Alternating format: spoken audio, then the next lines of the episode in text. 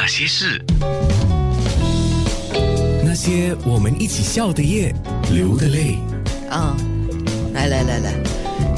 有个东西一定要讲一下啊。呃，因为今天介绍李林强的《戏梦录》这本新书嘛，当然要请林强讲啊，怎么买书，这个一定要讲。OK 啊、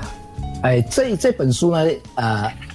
来到我们这个时代呢，就是网购变成是其中一个重要的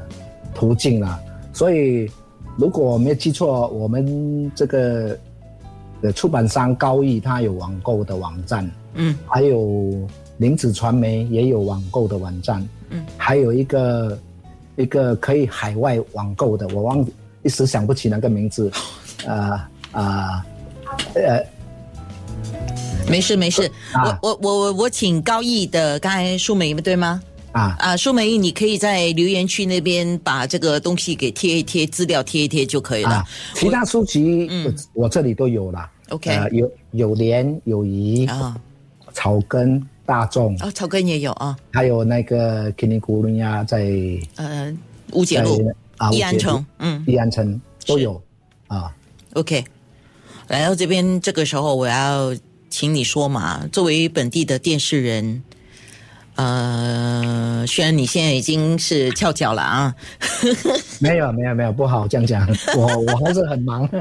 你忙你自己的事情，你又不是劳碌了，现在嗯。是忙自己的事情，整体参与了二十三年，是吗？对。二十三年，你的感受了？嗯。啊，对我的感受啊。啊，啊，撇开前面六年的这个新闻跟纪录片，就我们讲单单那个戏剧的部分啊，OK，我觉得这是一个划时代，因为为什么讲划时代？电视台来到一九八四年、八二年还是八三年，就开始这个华语电视剧起飞嘛。那么我离开的时候是二零零八年呐、所以大概呃我离开之后呢，最后一个戏叫做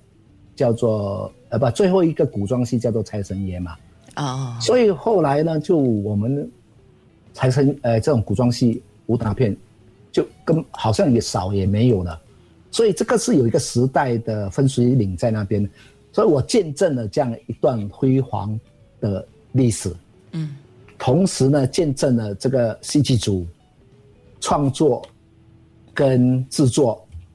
如果把那个阵容一打开，在八十六年的时候，那个阵容一打开，你会哇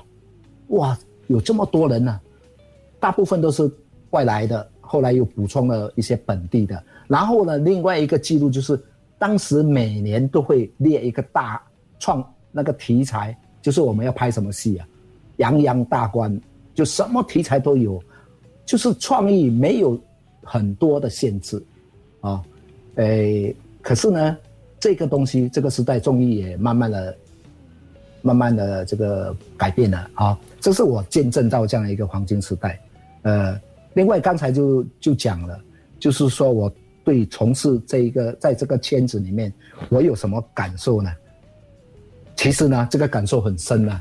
我在我的后记里面写了一个一篇文章，叫《旁观的幸福》。嗯什么是旁观的幸福呢？呃，离开工作之后呢，特别是在疫情期间呢，看了很多外、呃中国啦，嗯。主要是中国中国电视剧，然后看到他们制作的条件、场面、演员、剧本，然后你设身处地，假设我用新加坡的创作的条件，呃，这些条件去做这样的一个戏啊，那真的是好像有一点点不可思议啦。嗯，所以我就觉得我坐在椅子上看这些戏，我都感觉到多么幸福。所以你现在很羡慕那些呃看电视剧的观众，对不对？对，然后呢，我就觉得说，因为我感受到幸福，是因为我走过辛苦嘛。假设没有这个比较，哦我你去问其他人，可能讲啊没有啦，不好看呐、或者是什么，你就讲说，哎，我如果要拍这个武打场面，哎呀，我有人帮我吗？我后来为什么说要出书？原因也就在这边，拍一个电视剧是要很多人的帮忙，很多人的合作，还不能够有人持不同的意见哦，搞不好啊、成立小小帮派啊，那么一个戏就拍不好。但是写一本书，我可以自己用自己喜欢的时间，啊、要写多少，要这个呃完全是不同的，所以这个东西我可以容易掌控是啊。您讲真的不容易啊。您强，就应该是说没有遗憾呢、虽然走过辛苦，对不对？呃，绝对没有遗憾，是因为这个行业呢，给我